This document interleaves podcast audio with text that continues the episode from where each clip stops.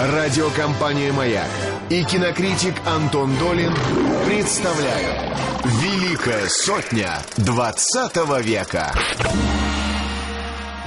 Да, лучшая сотня такая небутилизированная э, с Антоном Долиным и с гостем, которого Антон, наверное, представит. Да, всем привет. Я уверен, что по музыке, которая звучит, э, ну, тут только абсолютный неофит, человек, никогда не смотревший кино, не догадается, что за фильм, о котором мы сегодня будем разговаривать. А разговаривать мы будем не только с э, Ритой Митрофановой, mm-hmm. хозяйкой сегодняшнего эфира, но и с нашим прекрасным гостем. Сергей Кузнецов когда-то считался кинокритиком, сейчас категорически отказывается считаться, является, ну, скажем, литератор, кинолюбом. литератором, писателем, ну и кинолюбом, безусловно, куда уж деваться. Сережа, привет. Добрый день. Здравствуй. Вот, ну, значит, разговаривать мы сегодня будем про «Звездные войны» Джорджа Лукаса. Конечно, каждый раз каждый раз эту я, страницу открывая. Я напомин, напоминаю о том, что у нас в этой сотне, по правилам, которые мы сами придумали, один фильм, один режиссер. И э, каждый раз мы пытаемся в течение эфира рассказать более-менее вообще про этого режиссера, э, сделав отправной точкой тот фильм, который мы заявляем. Но э, я думаю, что сегодня нам не удастся даже толком сказать вообще об этих э, трех, о трилогии Звездные войны или о э, шести фильмах э, цикля Звездные войны, которые придумал и сделал Джордж Лукас, э, частично как режиссер и весь как продюсер, как сценарист, потому что э, даже распечатав из интернета самую простую популярную информацию о том самом первом фильме, который имеет э, подзаголовок, данный, впрочем, позже, эпизод четвертый «Новая надежда», угу. я э, понял, что это страница 40, наверное, текста. Если я просто сяду перед микрофоном и начну просто это читать, то вот как, примерно к концу эфира, собственно, мы, наверное, даже еще не закончим. К концу эфира Стилавина. Да. Поэтому э, придется обойтись, наверное, более общими вещами, как да. мы обычно и делаем. И Но... Джорджи Лукас, в принципе, облегчил тебе задачу, потому что это самая известная его работа. Безусловно, ничего более известного у него нету. Еще одна э, традиция нашего эфира пытаться доказать, не знаю кому, наверное, не слушателям, а самим себе, прежде всего, что вот мы правильно выбрали у этого режиссера именно эту картину, а не какую-то другую. Поскольку Джордж Лукас это Звездные войны, это практически синонимы, а, а из этих всех Звездных войн только один фильм называется, собственно, Звездные войны, это первый фильм 77 года то, э, ну, странно было бы выбрать что-то другое. Или, может быть, все-таки у нашего гостя есть другое мнение, и какой-то из этих шести фильмов о Звездных войнах э, представляется ему более совершенным или более интересным для разбора. Ну, конечно, более совершенным является второй, он же пятый фильм. А именно «Империя второй фильм и пятый ответ... эпизод. Да, второй фильм и пятый эпизод «Империя наносит ответный удар». Он, конечно, более интересный, более сложный, скажем честно, более неожиданный, более глубокий, чем первый фильм. Но, во-первых, его не снимал Лукас, как мы все знаем. Он сделал Ирвин Кершнер, замечательный режиссер, при всей своей замечательности ничего более замечательного не сделавший.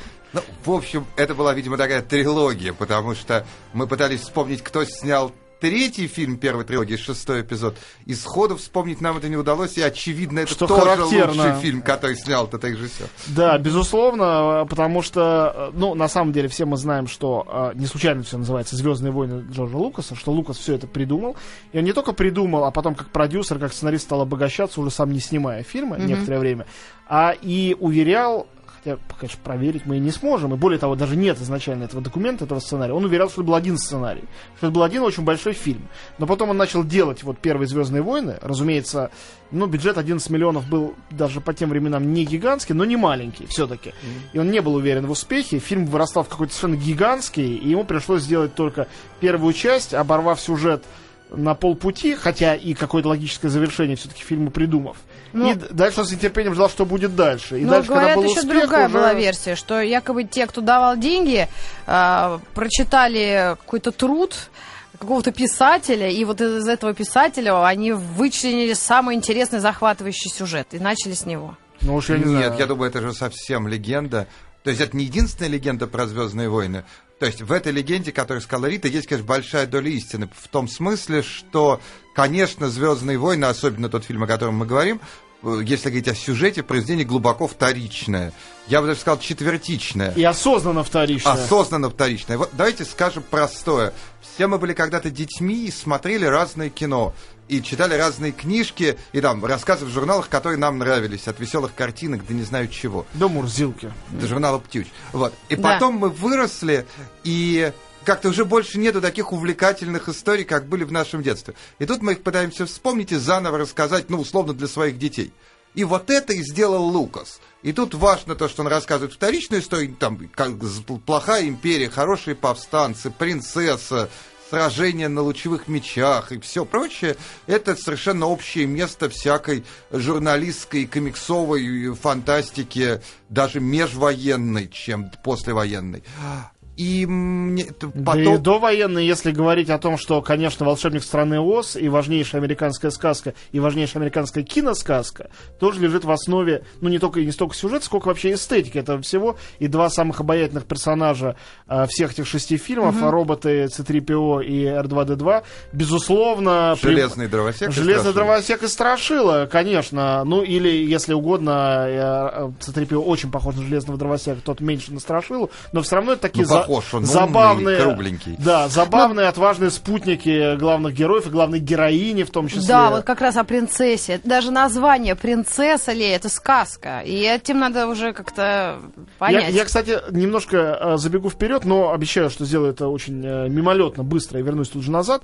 Э, я вот долго думал над тем, почему же все так э, заплевали, несмотря на то, что денег было собрано немыслимая уйма, вторую трилогию Джорджа Лукаса «Звездные войны», в которой на самом деле было все, э, что было в старый, но только на новом витке. Опять был этот дуализм добро-зло, опять был запутанный без особенной нужды сюжет, дикое количество персонажей, те же самые обаятельные роботы, было забавно, было, были виртуознейшие спецэффекты. Я понял, почему. на самом деле, это фильм, Э, это попытка вернуть э, человека, зрителя в данном случае, а может быть и самого Лукаса, в детство, э, а этим глобальным детством для всех стали эти первые Звездные войны. И снова рассказать сказку, которая в детстве казалась дико трогательной, прекрасной, или рассказать такую же сказку. А такая же оказывается какой-то уже ахиней для взрослого человека, у которого совершенно другие интересы. В роли этого взрослого человека выступает не только зритель, но весь вообще кинематограф, который так подрос с тех пор, mm-hmm. так э, вырос из этих самых Звездных войн, которые таким компостом стали, что э, уже вот это возвращение к корням показалось каким-то нелепым, ну, неуместным. Я скажу честно, вот Антон сказал, что я когда-то был кинокритиком, вот когда вышли э, первые новые Звездные войны, я еще был кинокритиком, и тоже на них кривился. Mm. А э, где-то года полтора назад, уже не будучи кинокритиком, у меня подрос сын, и мы с ним решили, значит, Звездные войны посмотреть. И как бывший кинокритик, я смотрел их в правильном порядке. Четвертый, пятый, шестой, да. первый, второй, третий эпизод. И надо сказать, что когда смотришь это кино вместе с мальчиком 6, 7, 8 лет, в общем, выясняется, что и первый три эпизода вполне себе хорошие. То есть первый, второй, третий.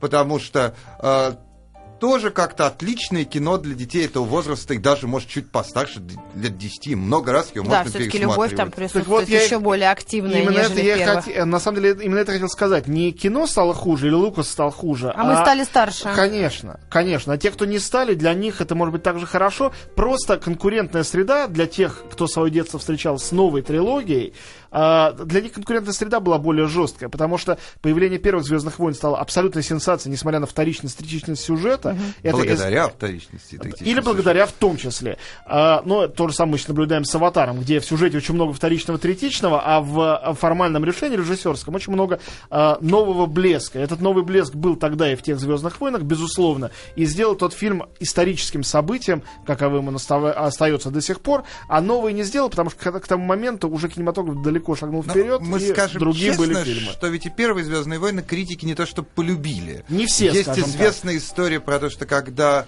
Лукас показывал, так сказать, черновой вариант, там еще не было спецэффектов, скажем честно, но, в общем, было все остальное, он показал его своим друзьям, американским режиссерам, которые делали умное, продвинутое американское кино 70-х годов.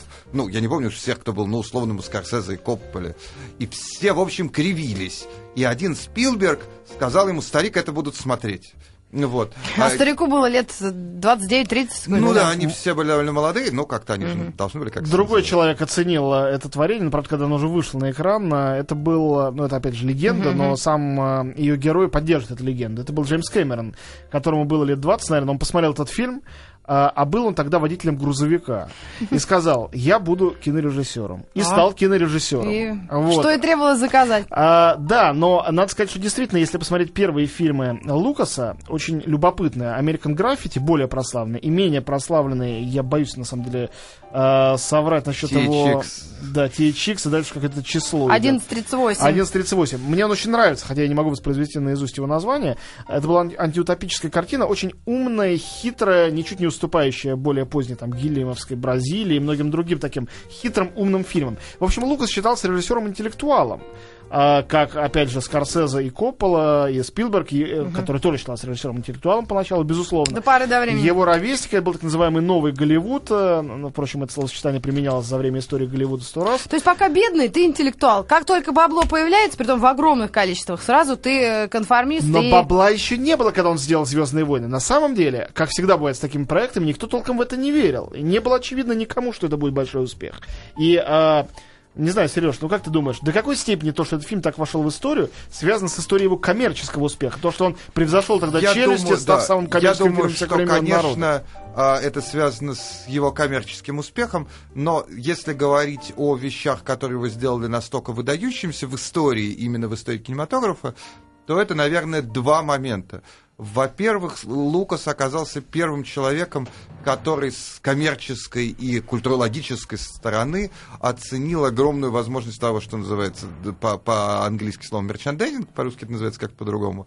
То есть идея о то, того, Так что... же называется уже. Мерчендайзинг, как А это? это также по-русски- Сопутствующие товары, Вот, что да, ли? да, да, да, да, да. По-русски мерчендайзинг это раскладка товаров в универмаге, э, куда мы ходим за едой, а, или в книжном магазине. Но и в этом Лукас, Особенно я думаю, перед кассой, Да, те, да, которые ты да, да, хватаешь да. на Во, последнем во, во. дыхании уже. Вот, так вот, значит, конечно, сопутствующий товар. Идея в том, что фильм есть не фильм, а фильм Не есть отправная точка для большой экспансии в культурное пространство. Да? Как и, из- и в бескультурное Неужели- пространство, ну, просто в торговое. смысле. Да, как известно, Лукас же оставил за собой доход от продажи сопутствующих товаров, когда он торговался с инвесторами. И это было довольно ре- революционное решение, потому что никто в это не верил. И Лук сказал, пожалуйста, вот контракт так заключим, что всякую вот ерунду потом продавать, связанную с этим, буду я. И, Слушайте, э, тогда ему надо было, чтобы Стэнли Кубрик мебель выпускал и одежду для женщин и мужчин своеобразную. Да, если вы догадался, да. Но с другой стороны, мы понимаем, что более узкая ниша у Кубрика-то. Вот, короче говоря, это, был, это была коммерчески революционная идея, и одновременно она была революционной в смысле истории кино, потому что это оказался реально первый фильм, который оказался не фильм, а вселенная. Да, то есть при том, что было много и фантастических фильмов, которые, и просто культовых фильмов, и суперпопулярных, и «Крестный отец» собрал огромное количество денег э, там до того, как собрали свое огромное количество денег «Звездные войны». Да и то- «Челюсти». И челюсти, и все это были этапы, но тем не менее это был первый фильм, который вот создал новую вселенную. И второй важный момент, который делает э, Звездные войны фильмом вехой в истории мирового кино, и заодно дает нам возможность его не любить, это то, что это был первый фильм, который сделал ставку не на звезд, а ставку на спецэффекты. Не на звезд, а на звезды. Не Да. на звезды, а на звезды, да. У, у- у Лукаса был выбор, либо он возьмет какого-нибудь звезду, а, одну, двух, одну крупную или пять мелких, либо он возьмет никому неизвестных людей. А мы скажем, что на тот момент будущий Индиана Джонс, сыгравший в этом фильме, был никому неизвестный Никто не Гаррисон знал, кто Форд. такой Никто Гаррисон не знал, Форд. кто это. Вот он из звезд взял только одного человека, это Алика Гиннесса на Оби-Ван Кен- Роль пожилого э, рыцаря-джедая Джедая. Оби-Вана Кеноби, который погибал. Впрочем, героически. Да. А, причем сначала он хотел взять Тасира Мифуне на эту роль, что было бы еще менее звездно для американской аудитории. Заметим, что Акира Курасава является одним из вдохновителей интеллектуального спи- э, Лукаса на эту картину. Благодаря фильму «Три негодяя в скрытой крепости». Да, считается, что это ремейк трех негодяев в скрытой крепости, и поэтому, конечно, идея взять Тосера Мифуна была не просто каким-то э, странным капризом Лукаса, это было бы очень концептуально. Но взять Алика Гиннесса тоже было концептуально, он был тоже такой благородный рыцарь кино из другого мира, чем все эти молодые оборванцы, которых Да. в результате набрали на главные роли. Но только Гаррисон Форд, кстати, его звезда засияла. Принцесса Лея и все наши Люки Скайуокеры Марк Хэмилл и Кэрри Фишер, исполнители э, ролей Люка Скайуокера и э, принцессы Леи, да, они э, уже их се- сегодняшняя роль это в фильмах типа там Крик 3 появляться на А несколько также, минут. как я сыграл в фильме «Звездные войны». Да, ну, само собой. Так вот, значит, каково было ужасное, скажем честно, посмотрим в лицо правде, следствие этого дела. Все поняли, что не нужно, чтобы в фильме кто-то хорошо играл. Не обязательно, Да, достаточно, чтобы в фильме были хорошие спецэффекты. И поэтому, когда мы сейчас идем в кино и смотрим какое-нибудь маловнятное американское обычно, или российское, что еще хуже, произведение, в котором никто не умеет играть. Зато ясно видно, что... Фильм «Бригада». Ну ладно, фильм «Бригада», как все отлично шучу, играют, и нет кино мы на него не идем к тому же. Ах, хороший был. А Вот. А, значит, и мы э, видим там, что половина денег были потрачены на спецэффекты, которые влетают в один глаз и вылетают из другого уха, то за это мы тоже должны проклинать Джорджа Лукаса, который первый пр- протарил этому дорогу, Ну, угробив интеллектуальное кино на много лет вперед, где-то до 90-х, до конца 80-х. Да, но я хочу сделать две поправки к тому, что сказал Сережа, совершенно не отрицая два этих очень важных тезиса. А вот ко второму тезису сразу скажу, что э, урок этот э, бездарные люди восприняли как Челюсти. бездарные люди, а талантливые как талантливые. То, что э, спецэффекты могут э, подменять э, актера, они могут в том случае, когда фильм гениальный или талантливый, и что и произошло в Звездных войнах. На самом деле, очень многие бездарные люди, э, конечно, потратили много чужих денег благодаря Лукасу из-за него, но из-за него же они сели в лужу и совершенно заслуженно, сделав ставку на одни только спецэффекты, и в результате э, абсолютно провалившись, потому что все фильмы со спецэффектами, которые в результате имели большой успех, опять же, вплоть до сегодняшнего «Аватара», это все были фильмы, где спецэффекты были осмыслены как художественный прием. Это правда. И в этом деле тоже, если не считать европейских пионеров авангарда вроде Джорджа Мельеса и э, Фрица Ланга, тоже первым, случае, в голливудском кино был именно Джордж Лукас. Ну, опять же, если мы не считаем фильм «Космическая Одиссея 2001», который предназначался для другой аудитории. Да. Вот. И второе, что я хотел бы сказать, то, что совершенно потрясающее в Звездных войнах, да, это тоже комментарий к тому, что сказал Сережа, э, потрясающее сочетание коммерческого, продюсерского, хотя и очень отчаянного расчета и вообще коммерческой хватки с э, абсолютно детской фантазией, которую мы считаем, э, в принципе, качеством людей нерациональных. Ну, такой есть штамп, так Ну принято да. читать. И э, действительно то, что Лукас, с одной стороны, запустил с этим фильмом вселенную, настоящую вселенную, которая зажила для миллионов фанатов по всему миру. А, начался этот вот мифологический мир с этими джедаями, планетами. Смотришь фильм, кажется таким плоским, но на самом деле это мифология. Она сейчас будет покруче, чем э, Том Куна со сводом его древнегреческих легенд. Столько там всего наросло на этом. Э, мультфильмов, фильмов, комиксов и просто самодельных всяких э, э, конклавов, которые из этого все вышли. Даже Так я вот, себе однажды плащ купила, и три дня в нем ходила, даже спала в нем, говорила, что я джедай. Но я, В каком возрасте? ну, лет семь назад. Вот. э, э, и с другой стороны... Клянусь. Хотелось бы посмотреть. Плащ Бербери, правда, но черный такой, вообще не видно меня. Я было. могу рассказать анекдот про собственного ребенка. Этот плащ, он я впервые показал ему Звездные войны, когда ему было года три, наверное. Вот, ему очень понравилось. И, разумеется, он какой-то черный плащ э, нашел дома, на себя надел и в нем ходил. И он очень себе в нем нравился, настолько нравился. В этот момент он пришел на, на кухню, так э, руки это самое, стал сказал, как я в черном плаще. Сказали, Марк, «Ну, отлично, здорово. Он сказал, как я в черном плаще, закипая. Сказали, очень хорошо, здорово. Как я в черном плаще, почти чуть не плачу, «Да здорово. Как я в черном плаще называюсь? Говорит, Дарт Вейдер. Да, Дарт Вейдер, сказал. Все, и ушел из комнаты. Абсолютно удовлетворенный. Мне кажется, что это важная история, еще и потому что я хотел всех спросить. А, вот, Рит, скажи, кто у тебя любимый персонаж в «Звездных войнах»? Ну, конечно, Гаррисон Форд, и наш любимый э, Хан Соло. А у тебя, Мой Антон? любимый. У меня R2D2, безусловно. Ну и Йода, Йода, магистр Йода, это на втором Да, месте. магистр этот- Йодов тоже мой любимый ушастик. герой, но он появляется, да, к сожалению, только уже в следующем фильме. Но действительно мы должны, вот честно, сын Антона тут затронул эту тему. Конечно, Дарт Вейдер оказался один из самых, не скажем, обаятельных, это было бы неправда. Важных. Да, впечатляющих Харизматичных. персонажей. Я помню, в 90-е годы, когда я был кинокритиком, я читал какой-то американский журнал для рейверов, типа Face, в котором был раздел «Лучшие эпизоды кино, которые мы любим всей душой». И там был в первом же журнале, который мне попался, эпизод «Первое появление Дарта Вейдера в «Звездных войнах».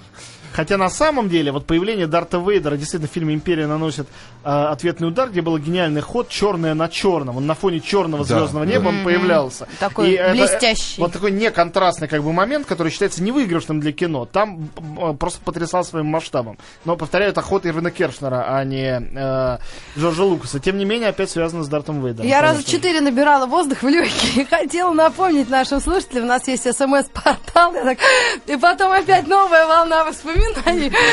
Вторая. Я все-таки напомню, наши сейчас будут новости на маяке. Э, 225-3377 это телефон, код Москвы 495 и смс-портал 5533. Со слова «Маяк» нужно начинать сообщение. Очень много вопросов и комментариев на нашем форуме. Пожалуйста, заходите, пишите. Я их, наверное, уже так э, озвучу после новостей.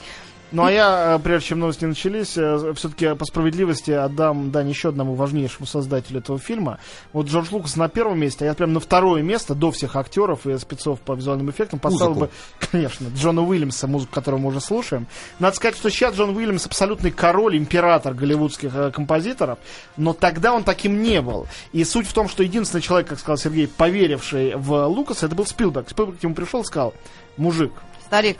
бери Уильямса. Сказал, А кто это такой? Он у меня в челюстях музыку писал. А он тогда получил, между прочим, уже Оскара за челюсть, этот молодой композитор. Вот, бери, не прогадаешь. И он взял, и я полагаю, что музыка из Звездных войн сегодня более знаменита, чем музыка из челюстей, Да. из других фильмов э, Спилберга, к которому Уильямс, по-моему, до сих пор пишет музыку. Но это Раз- марш энтузиастов как раз из Да. Звездных войн. А Империя наносит это. У нас А, нет, да, этой Ну, мелодии? попробуем найти, Марш. же, э, послушать э, марш Злой Империи и Дарта Вейдера, конечно, трудно без него тоже жи- жизнь На соседних радиостанциях там передача Да, целая да, так называется. э, вот. В общем, короче говоря, э, Джон Уильямс, конечно, тоже важнейший, важнейший герой нашего сегодняшнего эфира и создатель э, этого цикла «Звездные войны». А, В прошлом кинокритик Сергей Кузнецов, Антон Долин, э, ныне кинокритик по-прежнему, тут вот, чтобы не сглазить. Ты, Митрофан Рита, мы вернемся со «Звездными войнами» после новостей на «Маяке». Великая сотня 20 века. Да, мы говорим о фильме Джорджа Лукаса «Звездные войны», первом фильме, который так называется «Star Wars Episode 4». На самом деле, название Четвертый. четвертый эпизод э, «Скрытая надежда» позже был дан этому фильму на экран. Новая.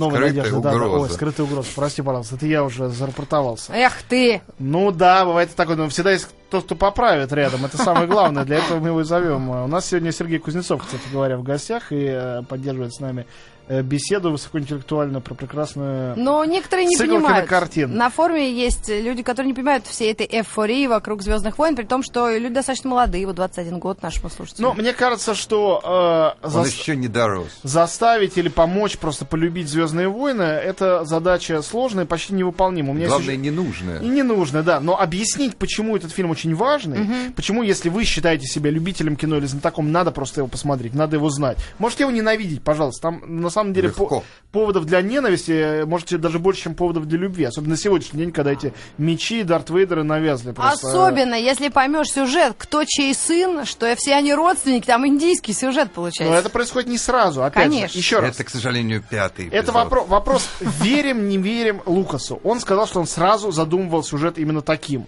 И что едва ли даже не вторая трилогия, где рассказывается предыстория Дарт Вейдера, изначально была им придумана и задумана так. Но я... Я не могу удержаться, чтобы не рассказать здесь легенду, которую я страшно люблю, когда я первый раз еще на видео, еще там в конце 80-х посмотрел «Звездные войны», то человек, который мне показывал, сказал, видишь, называется четвертый эпизод. Знаешь почему? Потому что на самом деле тогда были очень несовершенные технологии спецэффектов, не было компьютеров. И Лукас экспериментировал. Он снял три фильма, и а ему не понравились спецэффекты. Он их убрал в сейф, и только четвертый у него получился хороший. А есть вот где-то у него в сейфе еще три первых эпизода. Теперь мы знаем, что это не так. А вдруг это правда на самом Ну, деле? и он потом их переснял. Это в видеосалоне, наверное, рассказал Я, я- я хотел как раз сказать, что я на самом деле не верю Лукасу, когда он говорит, что он сразу все придумал и потом э, просто дал другим снимать. Мне кажется, что он вообще, когда это делал, абсолютно наугад двигался в темноте, понятия не имел, что из этого получится, и, возможно, не представлял себе после этой вот небольшой победы демократов-республиканцев над э, злыми темными имперскими силами, которая происходит в первой части, что будет потом? Будет ли эта звезда смерти э, возрождаться? Будут ли выясняться, кто чей отец, кто чей сын и брат? все-таки мы понимаем, что он наследовал еще традиции всякого Флэш Гордона и прочего Он американского не- не- не- не фантастического тоже, а просто кино. с- с этого всё началось. Да, с продолжением. И там э, выпусков в э, журналах фантастических историй, типа Amazing Stories. Вот. И в этом смысле, конечно, когда он, даже если он не придумал сразу весь сюжет, то а, Оставил понятно- возможности Да, для развития было. сюжета. Честно говоря, любой писатель, когда он что-то пишет, он в голове, если это уж не история с таким концом, концом, как Анна Каренина, да, м, когда это история про новый мир, всегда держит в голове, чем это может продолжаться. Я думаю, Лукас держал. Ну да, да, в принципе, Не, да. ну все равно круто начать А э, кино с четвертой части. Ладно, потому что четвертая часть он потом вставил, там не было, когда он стартовал. Э, Точно? Да, не было, не- сначала не было. не было, но он вставил, когда он понял, что, Что будет, Будет продолжение? следующие два, да. что будет сиквелы, приквелы, э, и на самом деле ведь между ними тоже много всего. Вот у меня тот же самый мой сын э, сейчас с удовольствием смотрит «Войну по- клонов». «Войну клонов». Э, Я бы сказал, довольно выдающийся по меркам телевидения современного мультипликационный сериал, э, э, рассказывающий о том, что происходит, по-моему, вторым между вторым и третьим эпизодами, да, когда, собственно, весь этот конфликт политический э, между разными интриганами и другими интриганами и сепаратистами вырастает в полноценную войну, которая О, происходит. музычка пошла. Ой, наконец-то, эту музыку просто ну-ка, надо дайте-ка, всем это замолчать и послушать немножко марш э, имперских сил и Дарта Вейдера.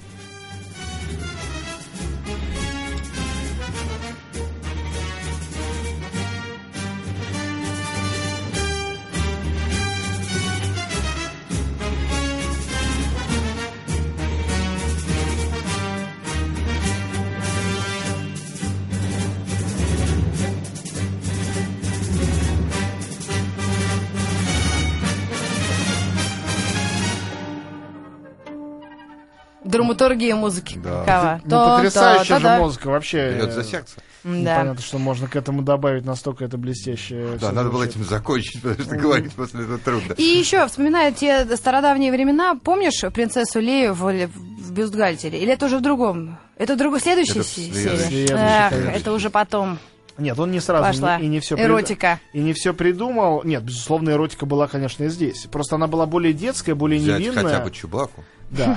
Чубака это один из самых э, Он не рыжий. чарующих э, персонажей, безусловно, э, э, всей этой истории, поскольку действительно тут, чем рассказывать сюжет, который, конечно, рассказать легко, э, и любопытнее следить за развитием персонажей, потому что выяснилось, что они э, более живучие и более явные константы, чем, собственно, вот этот вот меняющийся сюжет, где темная и светлая сторона силы все время меняются местами, а герой пытается разобраться, где добро, а кто, где зло. Не-не-не, как раз надо отметить, что этот фильм отличается довольно твердым пониманием, где добро Первый. и где зло. И второй, и третий. Там и, и даже э, четвертый, пятый, шестой. Вот. Мне Но как там раз- уже все-таки ничего, там уже гораздо сложнее нет, нет, мне кажется, что он действительно фильм про добро и зло, но при этом, в отличие от сложных произведений, не знаю, Коппола или Скорсезе, в отличие, не знаю, от Крестного отца, да, он как раз фильм, где никакого размывания между добром и злом не происходит. Есть темная сторона, светлая сторона. Можно перейти с одной на другую, но можно вернуться назад, как мы знаем из последнего эп- эпизода. Вот. Но важно то, что это нет, нет никаких сомнений. На темной стороне, значит на темной, на светлой, значит на светлой. Мне кажется, это тоже один из секретов успеха этого фильма. Он дает в э, нашу э, посмотринистскую эпоху, в аналогичную сложную эпоху 70-х годов, очень твердые нравственные и моральные ориентиры. Это правда, это правда. Э, Хотя повторяю, что э, дальше Лукас, не, не- хочу сказать, что он сам запутался, думаю, что нет. Но думаю, что своих зрителей он все-таки изрядно запутал, потому что хотя бы тот элементарный факт, что Энакин Скайуокер э, изо всех сил он пытается его сделать еще более обаятельным и интересным персонажем, чем Люк Скайуокер во второй трилогии. И то, что в конце он оказывается Дартом Вейдером, невероятным злодеем. Злодеем, причем из того сериала, который многие зрители нового сериала вообще не помнят и не знают. Да. И всего трагизма этого перехода на темную сторону силы просто не способны оценить. Я думаю, что вот это немножко тоже подкосило веру в его эту вторую трилогию. С технической стороны, конечно, блистательно. Я, э, ну, раз уж Сережа сказал про Чубаку, э, Об, об я роботах. Думаю, что надо сказать Да. про вот актеров этих, э, как минимум про э, э, четверых актеров, э, очень важно.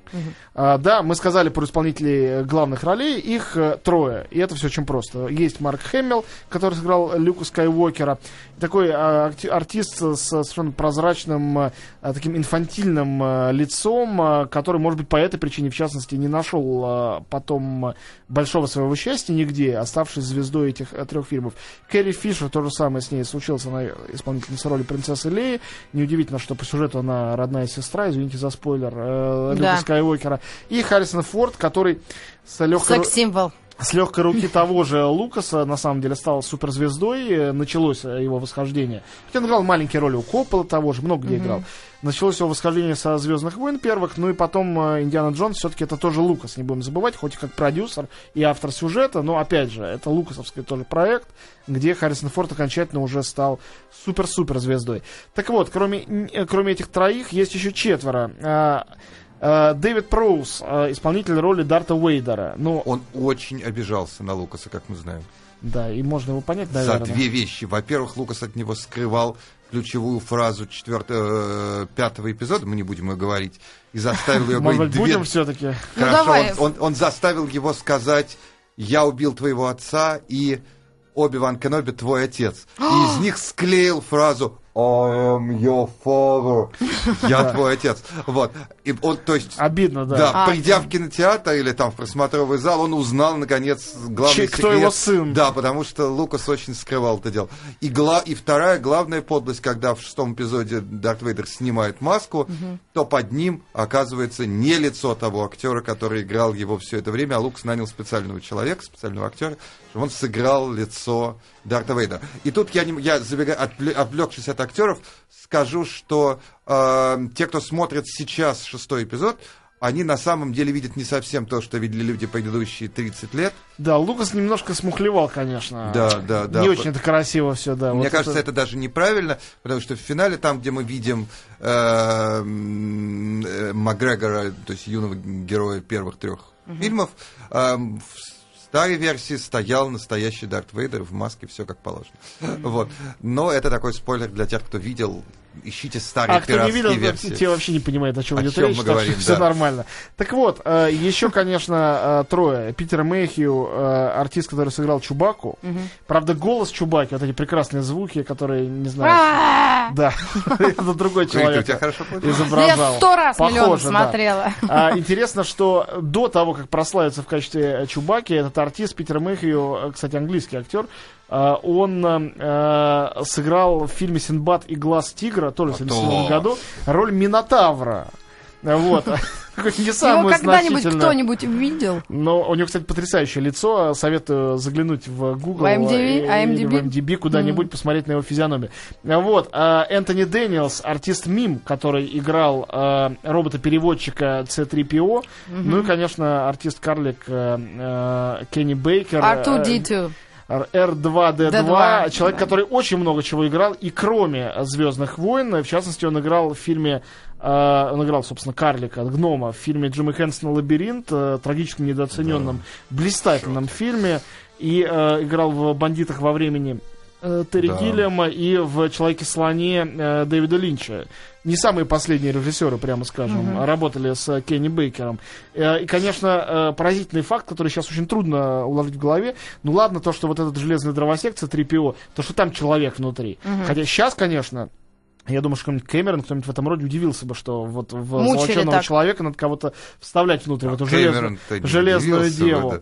Да, вот. И, конечно, то, что внутри этого пылесоса, на который так похож этот обаятельнейший R2-D2, мой любимый герой этого цикла, то, что туда надо было человека загонять. Он даже не Ну а разговаривает. как по-другому? Он За как в только индийских пищит. фильмах за ниточки возить э, пластмасску? Нет, но на самом деле, когда мы посмотрим на другие спецэффекты, которые есть в фильме от Джорджа Лукаса, я вот глядя э, на них, я не могу поверить, что он не мог бы туда человека не запихивать. И я запихивание человека туда могу только вот... э, Может, это легенда, как- всё-таки Нет, там не это, очень это чистая удобно. правда. Какому-то такому приписать мумба-юмба, что вот у героя должна быть душа. И вот непонятно, в чем Да. это выражается в его движениях, но то, что она у этого героя есть, я думаю, ни один зритель в этом не усомнится. Да. Это один из самых обаятельных, важных, отважных персонажей этого цикла. И, наверное, вот как-то внутренне для него было важно знать, что там человек внутри, что это артист. А, вот в первом, втором, третьем эпизоде Да, уже обошелся, да.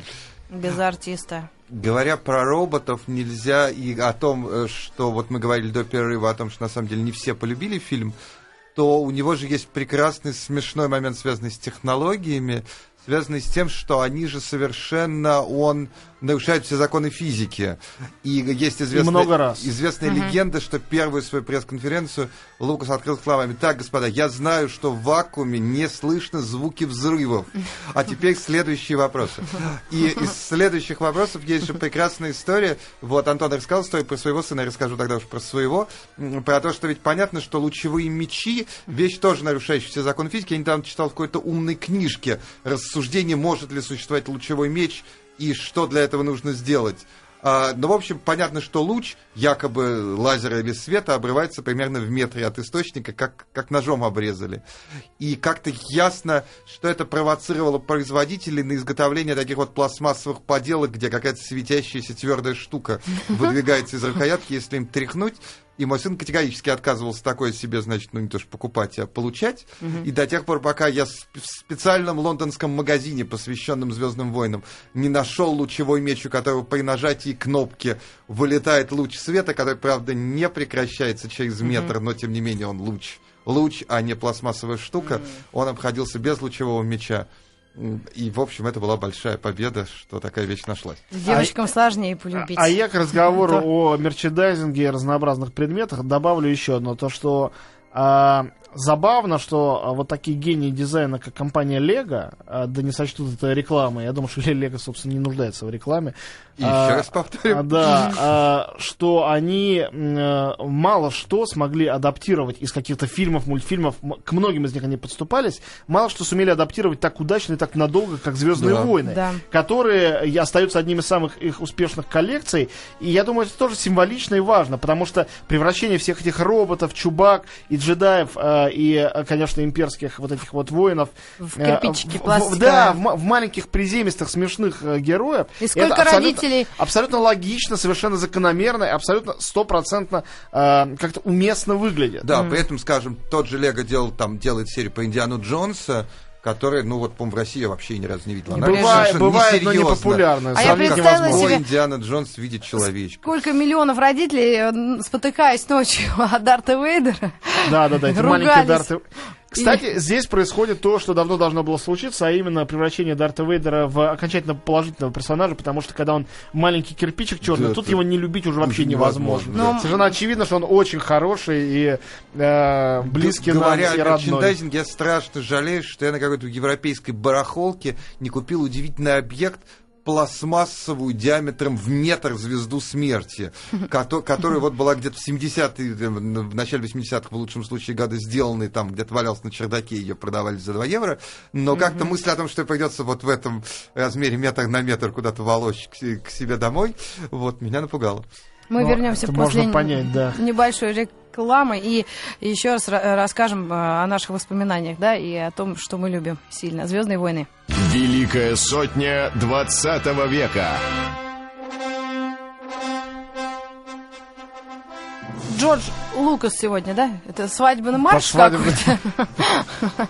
Абсолютно именно так звучит. Да, но все-таки мне- мне хочется кажется, на другие распространиться фильмы. Нет? Количество Нет. цитат, э, по всей видимости, и на музыку тоже распространялось. Да нет, хочется, конечно, распространиться на другие фильмы, только когда и как. э, Единственное, что э, жалко очень, то, что начавшись так блистательно в 1977 году и продолжившись э, совершенно прекрасным фильмом «Империя наносит э, ответный удар», дальше все-таки этот цикл, э, все шире распространяясь э, в магазинах, э, бутиках и на рынках всего мира, он э, художественной точки зрения угасал. Все-таки «Возвращение джедая» для многих, хотя собрал огромные деньги, для многих было разочарованием, потому что а, вот э, этой, хотя там какие-то секреты такие индийские тоже раскрывались, вот это вот э, двойственности э, и некой скрытой угрозы, которая э, появилась потом в заголовке, которая была на самом деле уже в первом фильме, э, да, вот за безоблачностью и абсолютно, в общем, глупостью даже главных наивных героев, особенно Люка Скайуокера, скрывалась бездна тайных знаний, которые на самом деле были известны только героям фильма и, может быть, Джорджу Лукасу, а зрителям они тоже не были известны. И зритель был всегда вот в роли этого дурачка Люка, который постепенно для себя все эти тайны открывает. Поскольку дальше легенда разворачивалась, писались какие-то дурные книжки по мотивам этого всего, все меньше становилось скрытого, все больше становилось явного. и фильмы становились хуже. И началось это угасание уже с возвращения джедая. Да.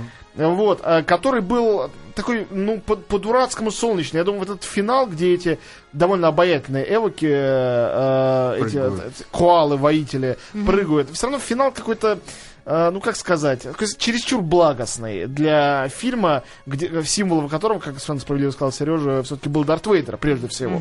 Вот. И э, один из минусов, конечно, другой трилогии, то, что э, положительных героев несколько таких же дурачков э, они там породили, а вот э, э, фигуры темной, которая была бы равноценна Дарт Вейдеру, понятно, что главный герой там как бы Дарт Вейдер, но это мы знаем мы, Ну да, просвещенные. Главный его, так сказать, соблазнитель Зритель не довольно знает.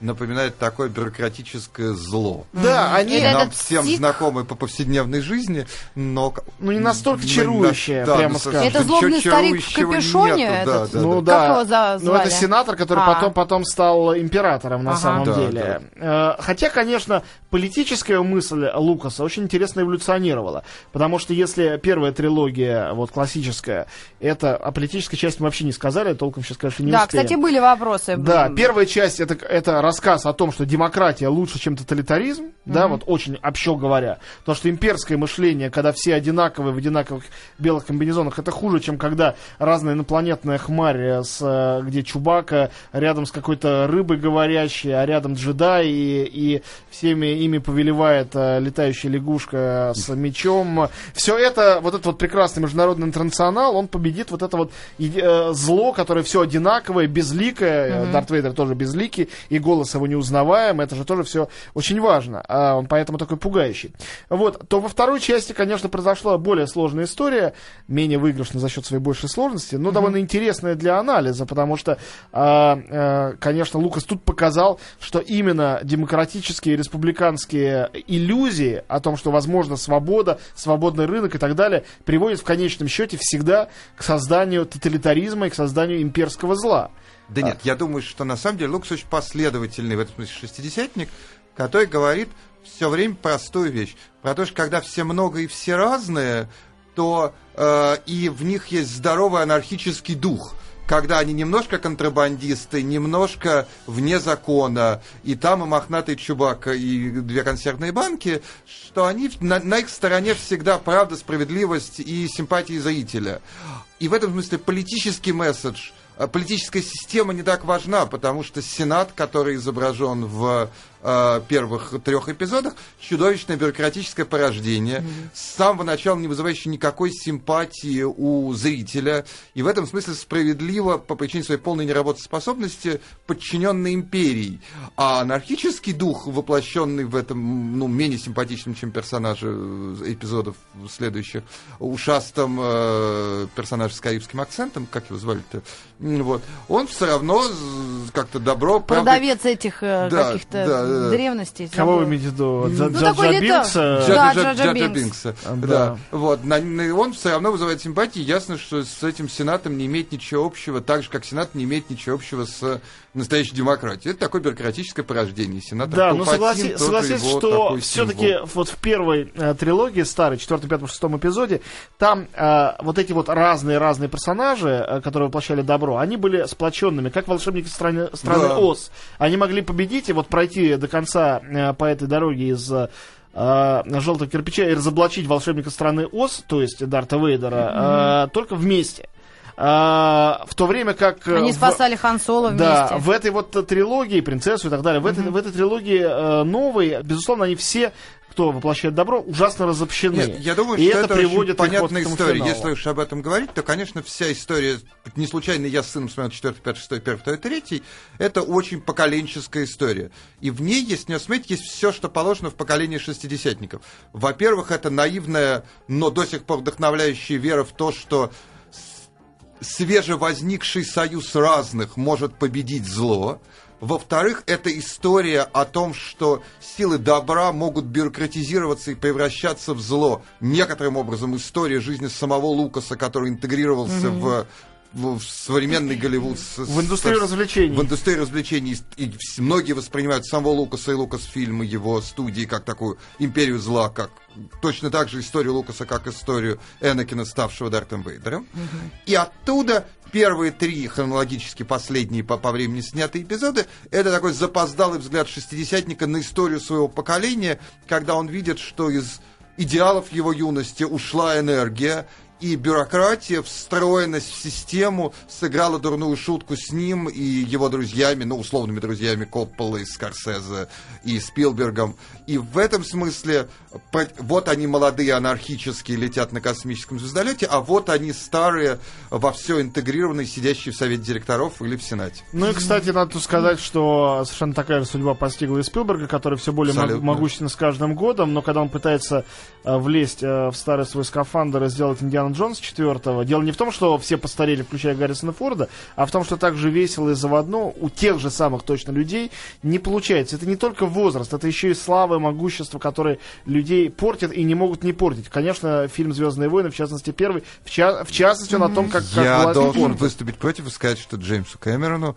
по славе и могуществу удалось снять довольно неплохой фильм «Аватар». Прекрасный Да. фильм «Аватар», но- довольно энергичный. То есть я больше люблю, понятное дело, Он работал «Терминатора» и «Чужих». Но... Он работал над собой и не стал продюсером. Вот что. Тоже это правда. очень важно. Да. Да. Но гонорары никто не отменял пока, да? Да, будем на это надеяться и мы. Антонио, ты представишь следующую картину для Нет, обсуждения? я, Не- во-первых, уже не знаешь пока, успею, да? во-вторых, я еще точно не уверен, э, но я постараюсь сделать так, чтобы мы на сайте объявили заведомо, что Да. у нас будет за фильм через неделю. Ну что ж, большое спасибо музы- музыкальный кинокритика Антон Долин и бывший кинокритик э, Сергей Кузнецов. Ну, и я- Спасибо за приглашение, спасибо, что вы были с нами.